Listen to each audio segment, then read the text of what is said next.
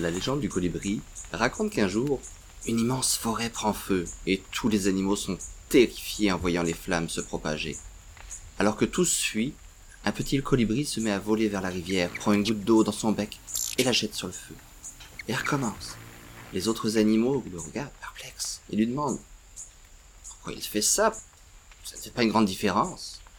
Le colibri répond je fais ma part. En fait, qu'importe sa taille ou le peu de pouvoir qu'on croit avoir, on est tous un petit colibri qui peut aider à une vie meilleure. Souvent nous réagissons comme les autres animaux de la forêt. À quoi bon? Quelle importance? Pourquoi me donnerais-je du trouble avec ça? De toute façon, ça ne servira à rien, je n'y arriverai jamais.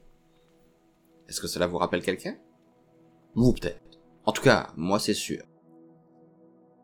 Les ailes du colibri, c'est le voyage de l'auteur Déméter au cœur de sa découverte de soi.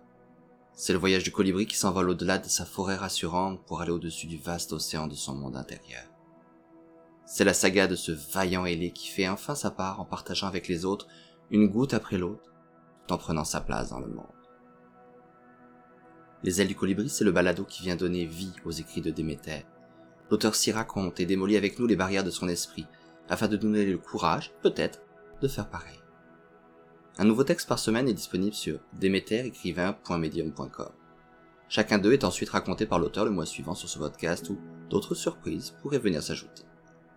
La plupart des épisodes se terminent avec une rubrique de commentaires. N'hésitez pas à partager vos impressions et bien sûr abonnez-vous pour soutenir ce balado et ne manquez aucun épisode. Partagez-le autour de vous. Les ailes du colibri, c'est aussi votre lieu de partage et d'échange. Faites comme le colibri. Ne laissez pas vos croyances et vos limites vous définir. Partagez, grandissez et faites votre part.